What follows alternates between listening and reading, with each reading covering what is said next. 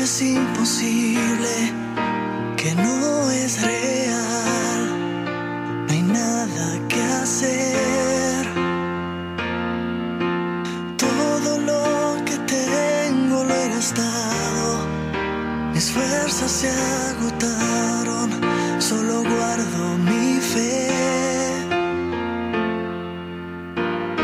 En tu promesa espero. Muy buenos días, queridos participantes del programa Caminos de Esperanza de la Fundación Vida por Amor a Ellos. Yo soy Mary Luz Bernal eh, y hoy los estoy acompañando eh, en nuestra misión. Nuestro tema, el duelo en tiempo de culpa, ¿no? La culpa en el duelo. Es un sentimiento que aparece en muchas personas a raíz de la pérdida de un ser querido. Eh, y ese es el tema que vamos a tratar hoy. La culpa es un sentimiento natural, ¿no? La mayoría de personas la experimentamos cuando estamos en duelo. Por definición, podríamos decir que es como aquella sensación de haber fallado por acción u omisión a nuestros seres queridos, ¿no? De alguna manera sentimos que nos faltó hacer, hacer más, que hubiéramos podido actuar diferente con ellos y hacia ellos, ¿no? Y de alguna manera, por acción u omisión, eh, de haberle causado daño, o también a veces sentimos que dimos alguna muestra de desamor, ¿no? Entonces, ya sea la culpa real, irreal, fantasiada o exagerada, porque existen ese dos, los dos tipos de culpa, ¿no?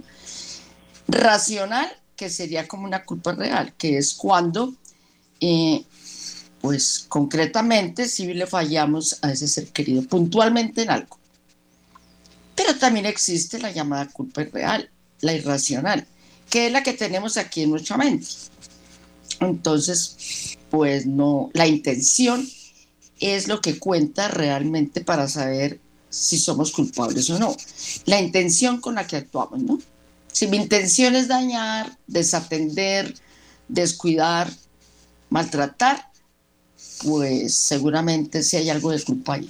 Pero si esa no fue mi intención, es cuando se presenta esa llamada culpa irreal, fantasiada o exagerada.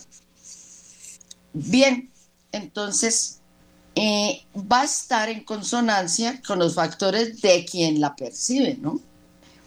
Bueno, durante esta etapa, que como les decía está muy presente en el duelo y sobre todo en estas etapas iniciales, eh, los dolientes necesitan que les facilitemos hablar de su culpa. Entonces, es importante que las personas la manifiesten, ¿no?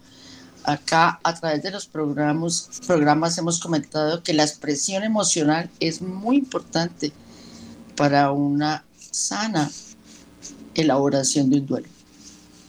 Entonces, por favor, facilitemos a nuestros dolientes hablar de su culpa. Y si la siento yo, pues tratar de eh, manifestársela a alguien de mi confianza. Bueno, yo les recomiendo que se permitan, como haciendo un ejercicio, eh, imaginar cómo le habría gustado compensar a su ser querido fallecido, y también eh, requiere y precisa de apoyo para poder elaborar un duelo, porque está bien, fuimos culpables, supongamos, pero sería bueno tomar una decisión de reparación, ¿no? Toda culpa se puede reparar. Somos seres humanos, no somos infalibles, todos tenemos fortalezas, también debilidades, y entonces pues permitámonos aceptarnos con nuestra fragilidad humana, pero podemos reparar de alguna manera.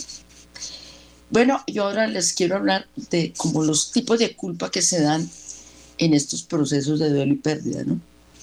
Hay un tipo de culpa que se siente, a ver, al sobredimensionar el amor. Cuando muere un ser querido, generalmente idealizamos. A ese ser querido. Entonces el doliente hubiera querido evitar las circunstancias tal y como ocurrieron, pero no pudo. Por ello, algunos dolientes cargan con una responsabilidad como excesiva, ¿no? Se van responsabilizando de asuntos que no dependen de ellos o que no está en su mano poder resolver. En estos casos no tienen en cuenta sus límites, no tienen en consideración que hay asuntos que no dependen de su amor. Por ilimitado que sea el afecto y que amemos, la capacidad de proteger a los que amamos, pues es limitada. Claro, el amor es ilimitado, pero nuestras capacidades como seres humanos son limitadas. Otro tipo de culpa que se presenta mucho en la causa, los asuntos pendientes, ¿no? ¿Cuáles son estos? Los que quedaron sin resolver en la relación con ese ser querido que ya no está. Por lo que hubo y piensas que no debería haber sido, ¿no? Enfados, irritación, mala comunicación, o también por lo que faltó. A veces sentimos que faltó agradecimiento por lo vivido malas muestras de amor, ¿no? Si le hubiera demostrado más mi afecto. Esta culpa permite al doliente revisar y replantearse su conducta, ¿no? Utilicémosla para eso, para revisarnos, mm, no para condenarnos, diría yo. Puede ser la ocasión idónea para poner atención e intención, diría yo, en cambiarla porque es que la muerte, la enfermedad y las pérdidas también traen su enseñanza, ¿no? Si la queremos ver. El duelo, el morir, el perder, son las mayores experiencias, las crisis, las mayores experiencias espirituales que nos pueden llevar al crecimiento, ¿no? Depende, depende como las Veamos. Puede ser una oportunidad para aprender o para hundirme. Entonces yo los invito a que hagamos lo segundo. Bueno, una tercera eh, tipología de, de la culpa es aquella en la que el doliente se siente culpable por no cumplir, ojo, ¿no? Por no cumplir las expectativas de los demás. Y estas emociones, entonces, ¿qué pasa? Se intensifican al ver cómo lo que se siente afecta al entorno. Entonces, las expectativas de quienes le rodean probablemente sea que mejore. Y generalmente es así, ¿no? No obstante, cuando el doliente no se siente comprendido, tiene miedo al rechazo y se siente inadecuado. Esto le puede llevar a silenciar lo que verdaderamente siente. Sí, en este mundo de hoy que como que exige que todo pase rápido, todo se solucione rápido. El mundo feliz, que pronto estemos bien, que seamos excelentes en todo, que seamos los mejores, tan centrado en el afuera, pues como que hay que pasar pronto la página como que la sociedad actualmente no, no es muy tolerante con nuestras lágrimas, ¿no? Y con el que consideran a veces, en algunas circunstancias, se considera que está como muy demorado en su dolor. Pero ya sabemos que el duelo es muy personal, es individual y cada uno lo va viviendo en su tiempo, en su ritmo y a su manera. Bueno, eh, otro motivo de culpa está relacionado con el proceso de rehacer la vida, ¿no? Que tiene, eh, eh, tiene, que ver mucho con lo que yo acabo de mencionar. Entonces, empezar a estar mejor prontico, ojalá. Entonces, reír, pasar un buen día. Y el mismo doliente, el mismo doliente a veces siente y teme que si voy a estar de pronto alegre o vuelvo a sonreír esto significa como olvidar a mi ser querido y en algunos casos también sienten que es una manera de traicionarlo, de dejar de quererlo. Ojo, culpa del sobreviviente. No, son creencias que contienen un concepto restrictivo, del amor. El amor es más fuerte que la muerte y está por encima de todo esto. Jamás olvidaremos a las personas que amamos. Eh, lo que pasa es que ahora ya no están físicamente, pero están en nuestros corazones, en nuestra mente, en nuestra vida, en lo que sembraron en nosotros, y el amor estará para la eternidad. Bueno, entonces todas estas como tipos de culpa eh, contienen el deseo de compensar, es una forma, ¿no? De compensar al ser querido por lo que faltó y por lo que no se pudo dar. Si el sentimiento de culpa no se elabora, nos va a, llevar a vivir llenos de dolor. Miren, las dos trampas, así se, así se denomina, eh, más graves y más complejas en una sana elaboración de un duelo es la rabia y la culpa. Quedarnos allí. Claro, rabia también se siente en un momento dado, pero alimentar estos sentimientos y quedarnos anclados ahí son los dos temas que no nos dejan sanar ni avanzar. Entonces, ¿a qué nos lleva? A vivir llenos de dolor, irritados, amargados. Y finalmente esto puede suponer un obstáculo para nuestro crecimiento.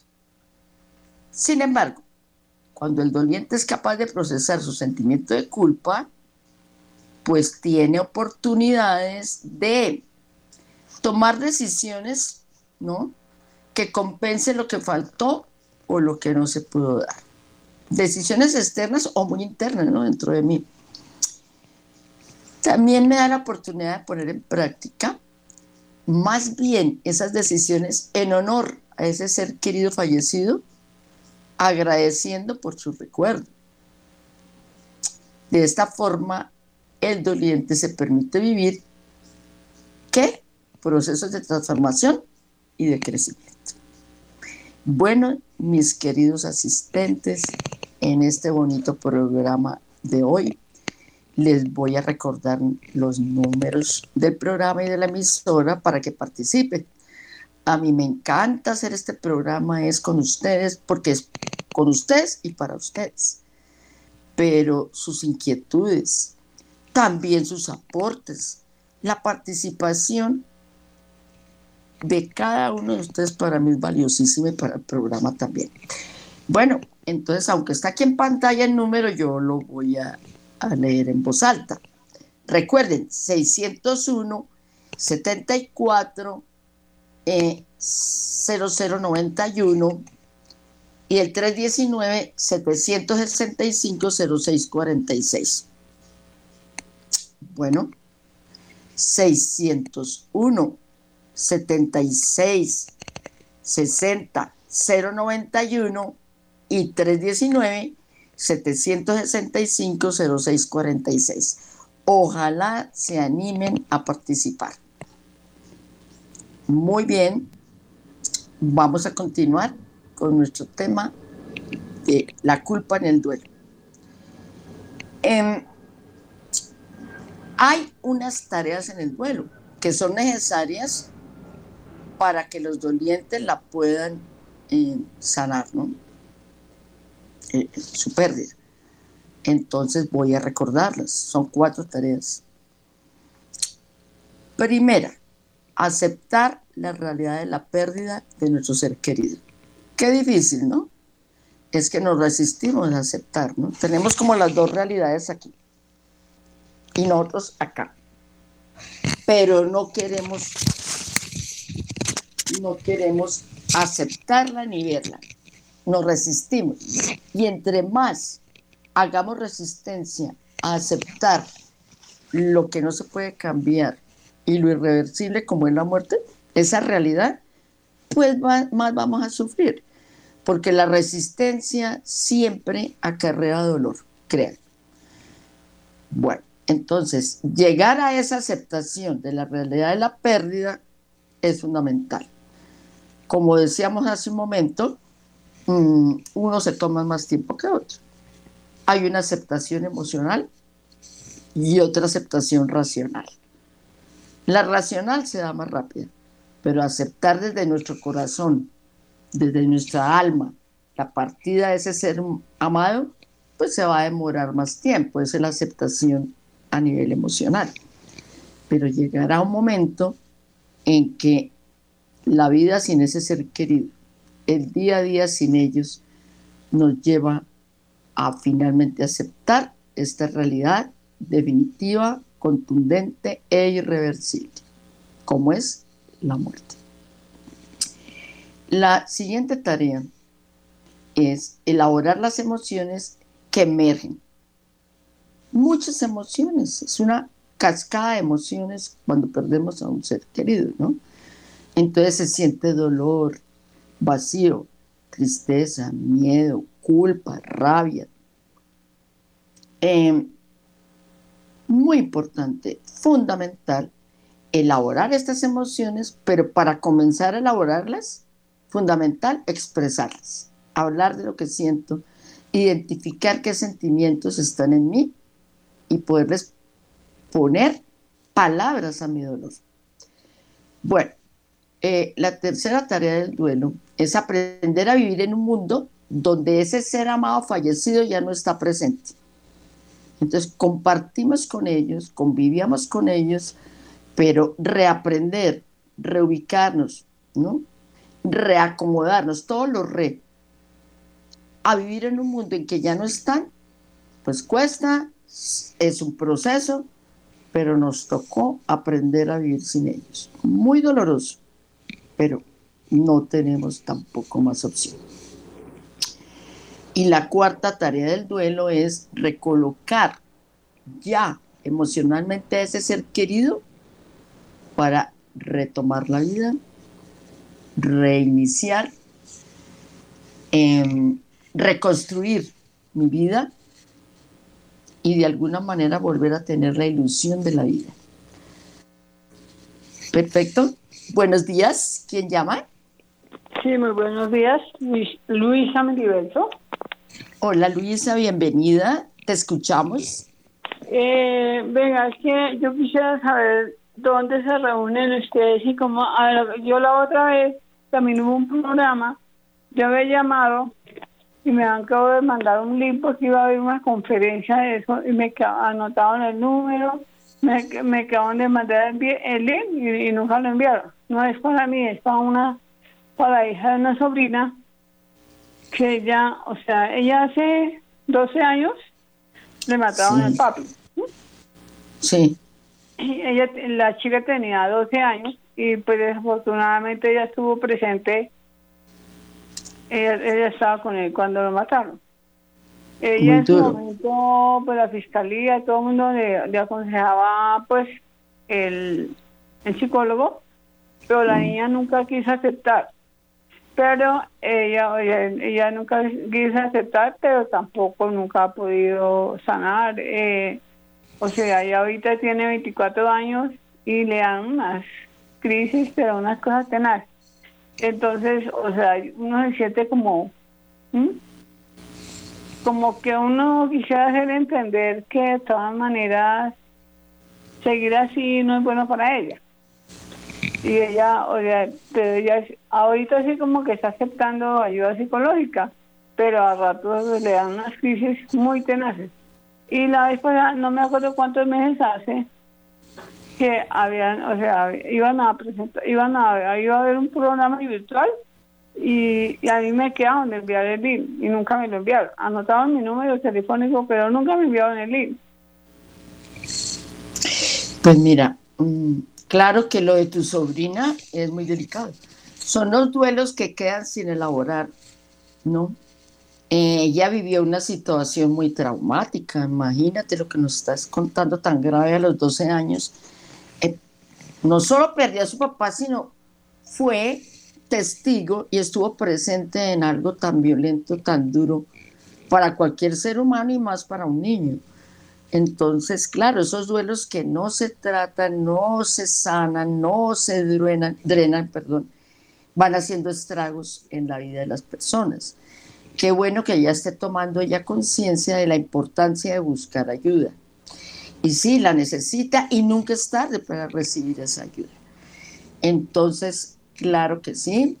Mm, recuerda que nuestra fundación también la puedes buscar por Fundación Vida por Amor a Ellos en Facebook, pero la emisora, eh, si vuelves a llamar, que te brinden nuestro número, estamos para servirte.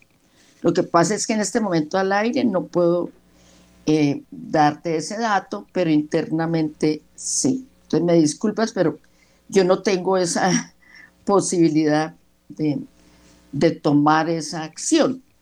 Pero pues te doy el nombre de la fundación que pues nos da esta gran oportunidad, la emisora Radio María de este espacio, hace como 15 años que nos brinda este lindo espacio para llevar amor, para llevar información y luz en un momento tan difícil eh, como es cuando estamos viviendo la pérdida de un ser querido. Entonces yo sé que la emisora también, eh, ese es un propósito de ellos, eh, brindar amor, fe, orientación a las personas que atraviesan por situaciones tan difíciles en la vida. Entonces te pedimos disculpas y, y eso es lo que yo al respecto de, la, de darte los datos, lo que te puedo decir, corazón lindo. Eh, y sí, nos das un ejemplo de, de un caso de estos duelos que quedan como enconados, perdón la expresión, ¿no? Pero pues claro, van haciendo estragos porque la herida sigue ahí avanzando, ¿no? Y un día, pues hasta puede explotar y, y hacer crisis. Entonces, no, pues esta niña necesita muchísima ayuda y con todo el cariño, vuelvo y repito, estamos para servirte. Mil gracias por habernos llamado, porque estés hoy aquí presente y por tu participación. Bueno, ¿alguna otra llamada?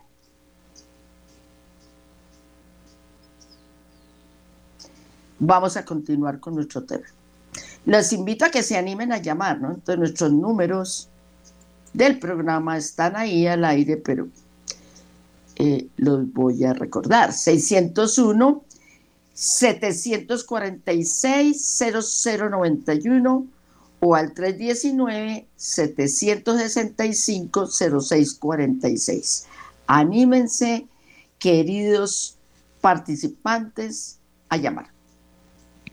Bueno, em, también se presentan sentimientos de culpa.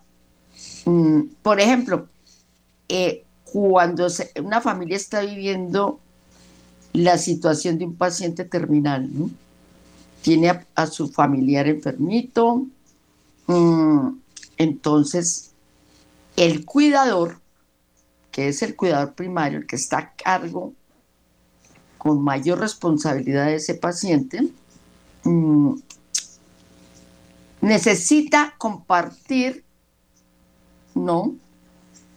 Em, esos sentimientos. Porque, mm,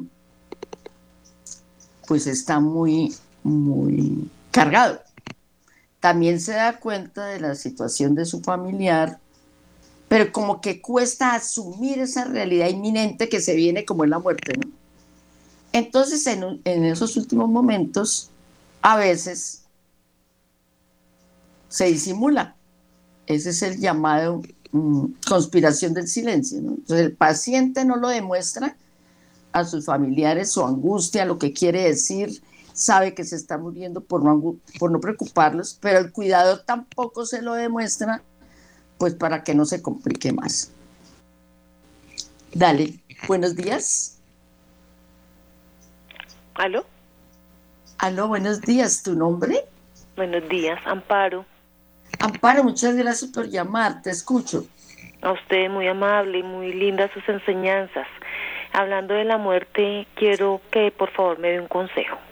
Sí. Eh, no estamos preparados, no nos enseñaron pues como cuando nace un bebé que es alegría, sí, es un nacimiento y la muerte, no nos enseñaron sobre la muerte. Entonces, ¿cómo nos podemos mm, ¿cómo le digo yo? ¿Cómo nos podemos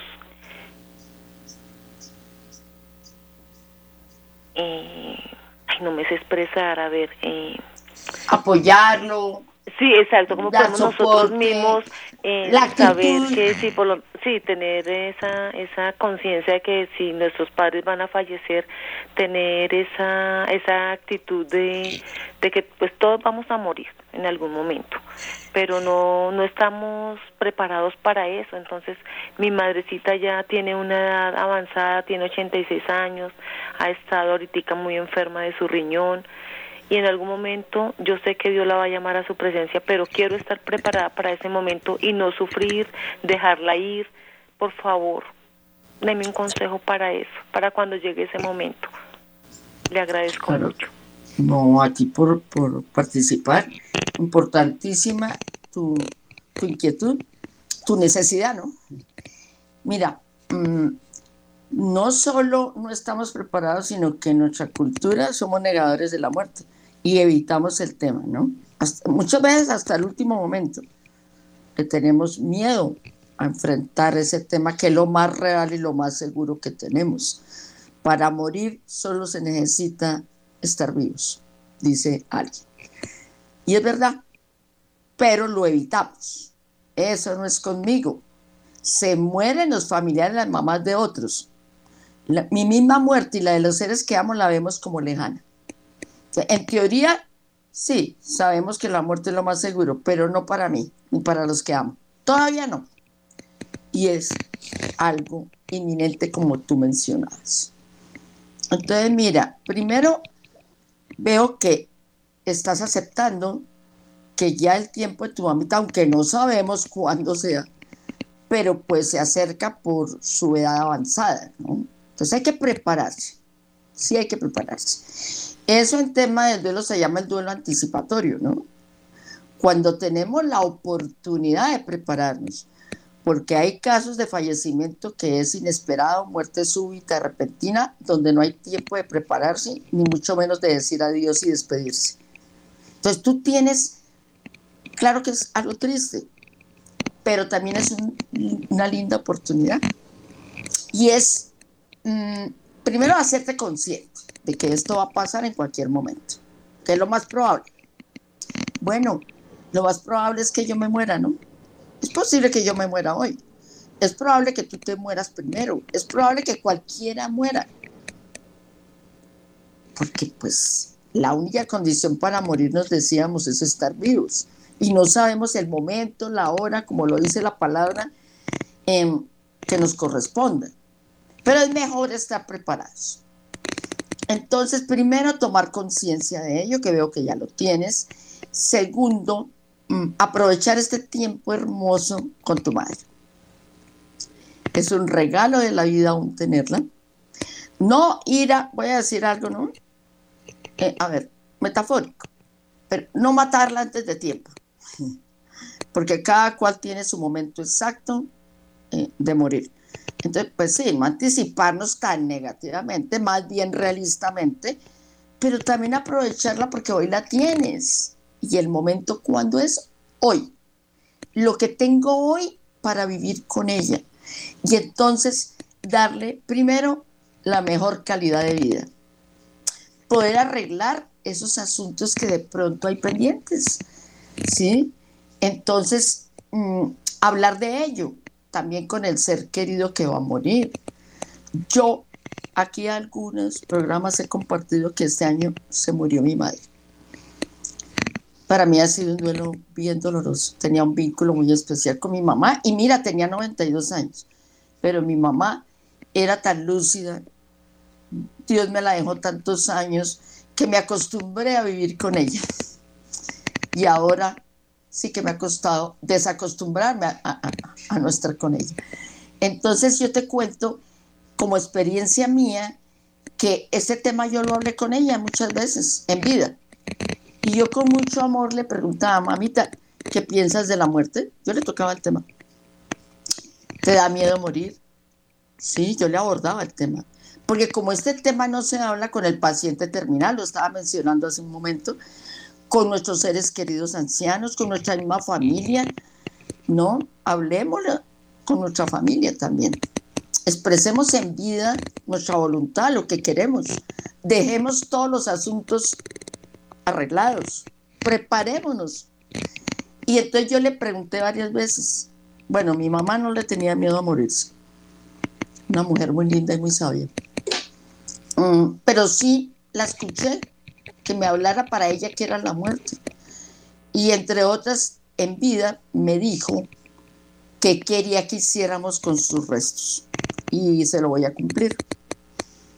Eh, porque en vida ella, ya que yo le coloqué el tema, me comunicó y me expresó su voluntad.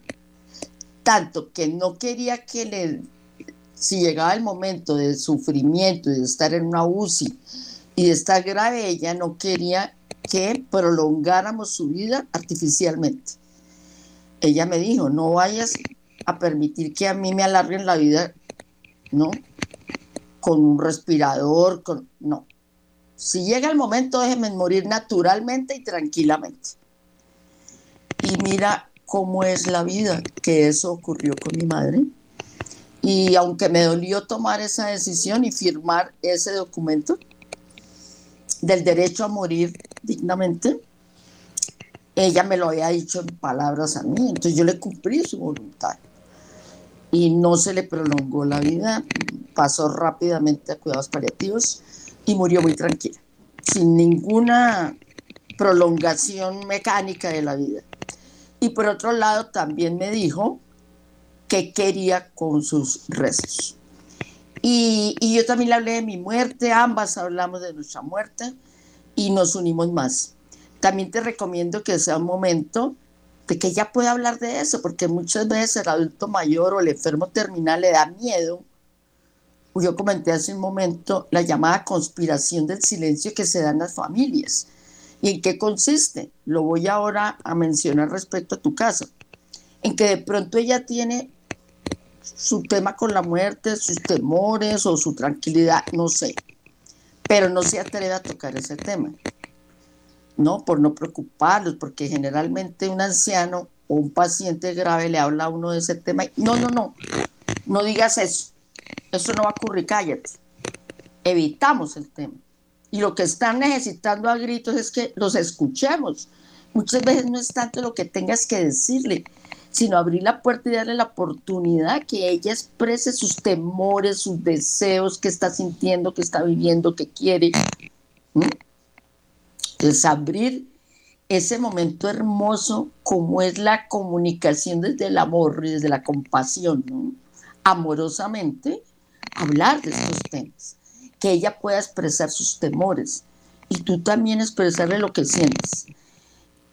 Es una oportunidad hermosa para pedirle perdón, para que no queden asuntos pendientes entre tú y ella, porque es que ninguna relación es perfecta, ni la tuya hacia ella, tampoco la de ella hacia ti, porque es que no existen las relaciones perfectas.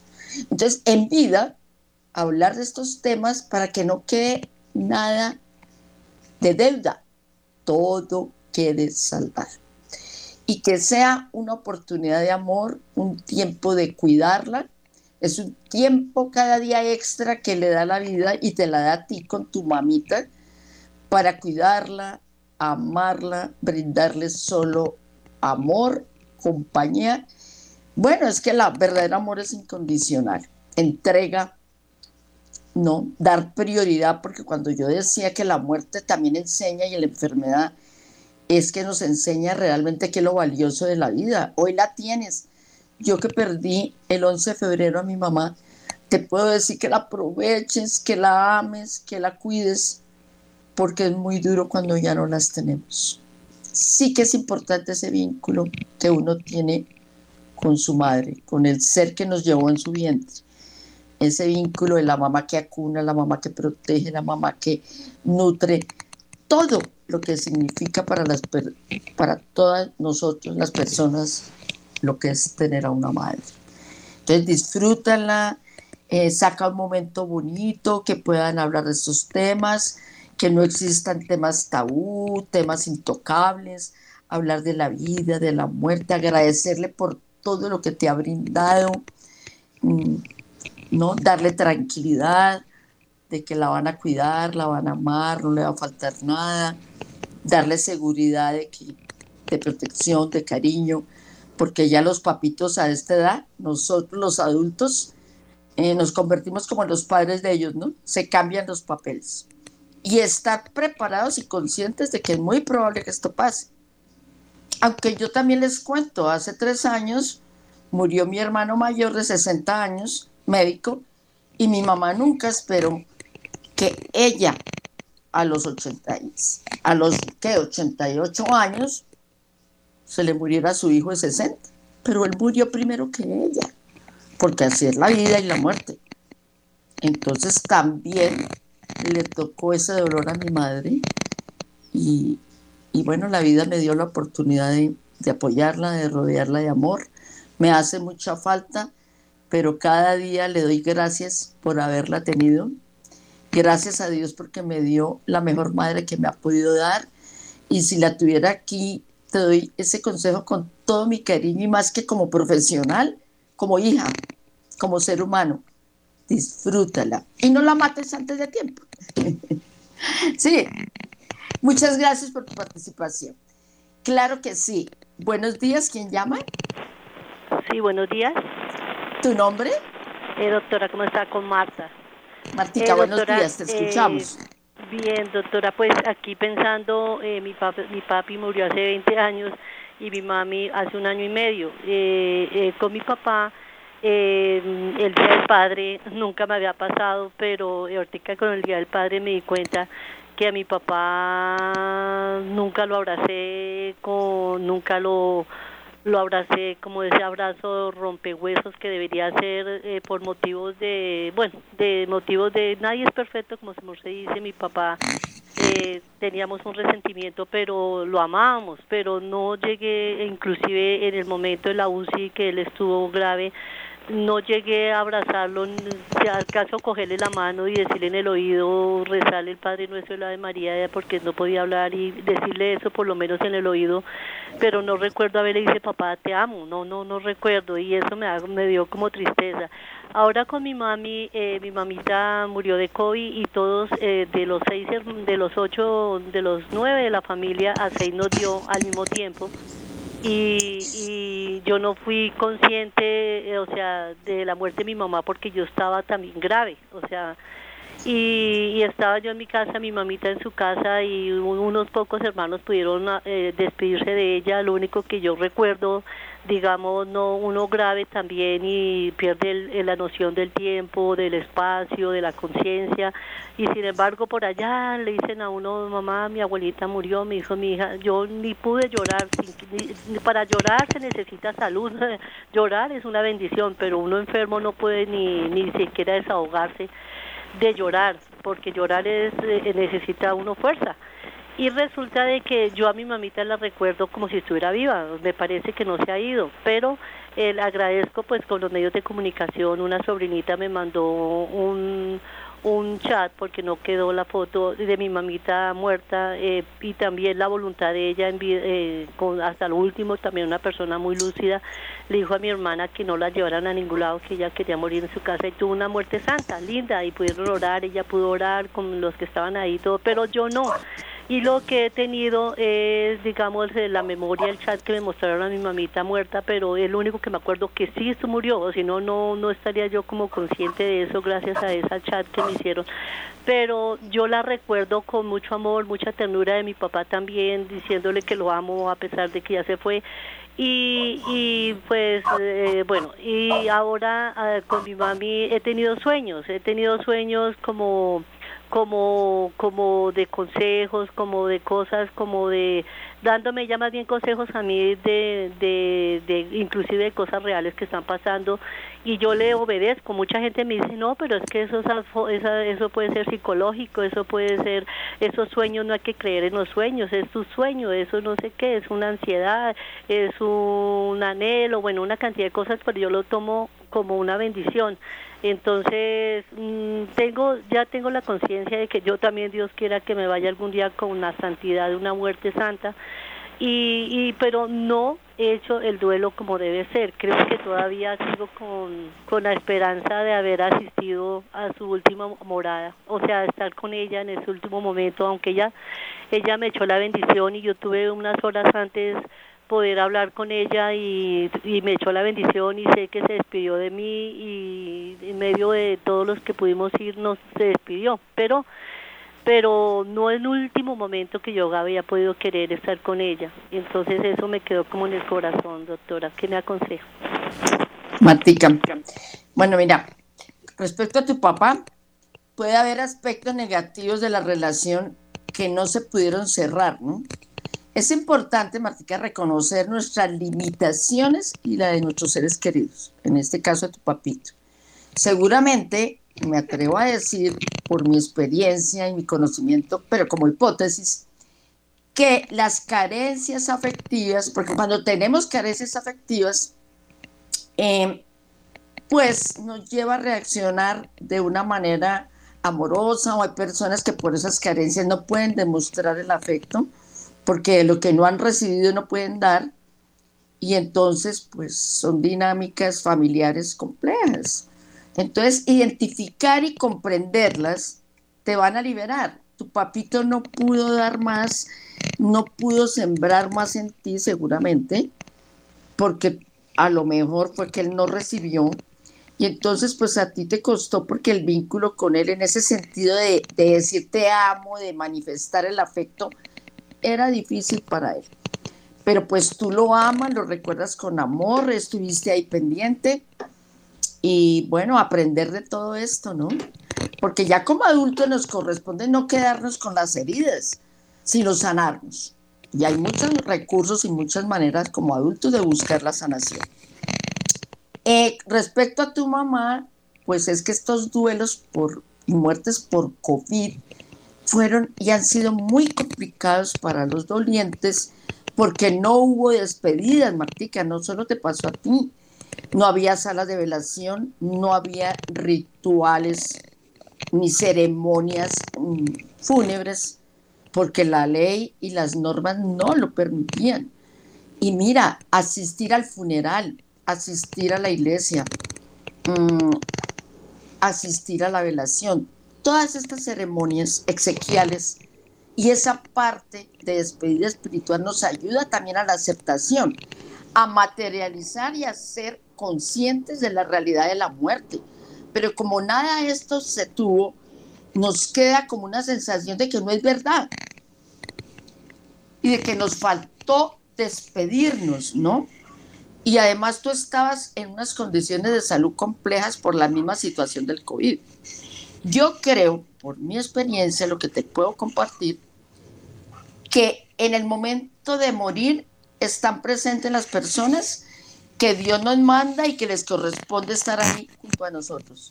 Y no están las que no. De alguna manera, tal vez Dios pone el familiar o la persona que va a facilitar el proceso de desprendimiento y de partida y que muchas veces hasta espiritualmente ayuda, y las que no, pues como que no nos corresponde. A mí, desafortunadamente, yo también quería, Martí, que me identifico contigo, estar en el momento de morir mi mamá. Y me fui para mi casa a, traer una ropa, me fui de la clínica y, y murió fue con un sobrino que me reemplazó una hora. No me tocó a mí, no era conmigo. Entonces, pues aceptar que no te corresponde a ti, ¿no? Pero que, pues ella le llegó el momento de desprenderse, de partir, y que debes quedarte es con lo que sí hiciste por ella, con el amor que tú le brindaste en vida, con el amor que aún le tienes, porque es que el duelo también nos da regalos, ¿no? Y es que amamos más con el tiempo a los seres que partieron, a nuestros seres amados. Entonces suelta la culpa, mi corazón lindo, y el control. No pudiste hacer más, hiciste lo que humanamente pudiste, acepta esa realidad y déjala partir, porque es un acto de amor soltarla. Muchas gracias, Martica. Buenos días. ¿Quién llama? Buenos días, habla Mayra. Mayra, ¿cómo estás? Bienvenida, te escuchamos. Eh, no, quería comentarle algo parecido a lo de la gente anterior, pero a mí me pasa con mamá. Yo la cuido, tiene 90 años, es una persona normal, normal de la mente, todo. Pero yo, nunca he recibido un abrazo, un beso, una hija, la bendición Y ahorita me dice la gente, ah, que entonces que abraza, que a mí me muestra su mamá. No me nace, no sé si será pecado, si yo estoy haciendo tiene pecado. No me nace porque nunca, nunca en la vida no me recibí una palabra de cariño de y no soy capaz. No soy capaz. Así ¿Y te, ¿y te sientes mal? Sí, me siento mal, pero no soy capaz. Por mucho que me diga la familia, que un abrazo para mi tía, se trate la manera. Yo digo, no, me, no soy capaz. No soy capaz porque yo nunca he recibido eso. No sé, no sé si será muy grave o qué, pero esa es la, la verdad. Aunque yo la vea que ella tenga 90 años. Claro que yo voy a morir primero, porque es la realidad. Pero no, no soy capaz. No me nace. No sé, claro. Porque sí, como le digo, nunca, ella lo que siempre ha dicho es que ella tampoco recibió cariño o que como tuvo muchos hijos no tenía tiempo para brindarnos a nosotros ese cariño. Eh, no sé. Dadas las circunstancias de ella, ¿no? De vida. Y seguramente tampoco en la formación de ella, en el hogar de ella paterno, es muy probable que nadie le dio amor, no, le, no la acariciaron, no la abrazaron, no le manifestaron ese amor por las circunstancias que sean. Y mira cómo eso se va transmitiendo de generación en generación, ¿no? esos patrones se repiten. Entonces tu mamita, muchos hijos, pero tampoco seguramente recibió. Y no, lo que yo decía hace un rato, uno no puede dar de donde no ha recibido. Lo más probable es que a ella nadie le brindó ese amor. Ella, voy a decir algo y me excusa toda la palabra que voy a utilizar, pero ella es torpe para dar el amor porque es que no, lo recibió. Tampoco puede. Entonces, mm, tenemos que romper con esos patrones generacionales, porque se van repitiendo. Entonces, tu mamá en el fondo debe ser una persona herida emocional y afectivamente, y nos ponemos corazas, ¿no? Corazas de falsa fortaleza, corazas de dureza para poder enfrentar las vicisitudes y las dificultades de la vida. Son mecanismos de defensa que las personas se van creando para poder vivir. Yo te invito al perdón y Dios también nos llama a perdonar, nos invita a perdonar. ¿Qué le dijo Jesús a sus asesinos, a las personas que estaban acabando con su vida en el momento de morir? ¿Qué le dijo al Padre? Perdónalos porque no saben lo que hacen. Fíjense que para mí es el mayor acto de perdón nos lo brindó nuestro Señor Jesucristo. A pesar de que lo estaban matando y estaba viviendo algo tan terrible, él como hijo de Dios sabía que eran unos inconscientes. Yo te invito a que trates de perdonar a tu mamá, de verla como un ser humano que no recibió afecto, que pobrecita tuvo esas carencias, te las transmitió a ti, pero seguramente en ti una misión tuya de estar acá, porque todos vinimos aquí a cumplir un propósito, es sanar y no seguir repitiendo estos patrones. No sé si tengas hijos y si los tienes o sobrinos o no, ¿qué tanto das tu amor a los otros? ¿Qué tanto abrazas? ¿Qué tanto digo te amo? Porque es que tú no lo recibiste. Perdónala y mírala como un pobre ser humano que no recibió afecto, pobrecita. Pero tienes la última oportunidad en la vida de enmendar, ¿no? Y de tratar de en tu corazón primero perdonarla. Perdónala porque es un frágil y pobre ser humano en ese sentido, de la carencia de amor. Ella tiene carencia de amor, pero tú también la tienes en mi corazón. Porque si te cuesta abrazarla, que tienes mucho dolor. Y yo te invito que desde la fe, desde tu parte espiritual, y con el mayor amor también existimos profesionales que trabajamos esto, sanes y atiendas las heridas de tu corazón. Entonces esa sanación interior, yo sé que en la Iglesia Católica también hay retiros hermosísimos de sanación interior, pero yo veo que tú lo necesitas, corazón. Primero para ser libre tú y para cuando mami ya no esté, no te quede ese dolor de por qué en vida no la perdone. Perdónala perdónala por sus debilidades, porque todas las tenemos. termino diciéndote esas palabras sabias. El mayor acto de perdón de la humanidad nos lo dio, ese regalo nos lo dio nuestro Señor Jesús, al decirle al Padre, perdónalos porque no saben lo que están haciendo. Muchísimas gracias por tu participación. Y hemos terminado por hoy nuestro programa Caminos de Esperanza. Muchas gracias a la participación de todos ustedes. Dios los bendiga.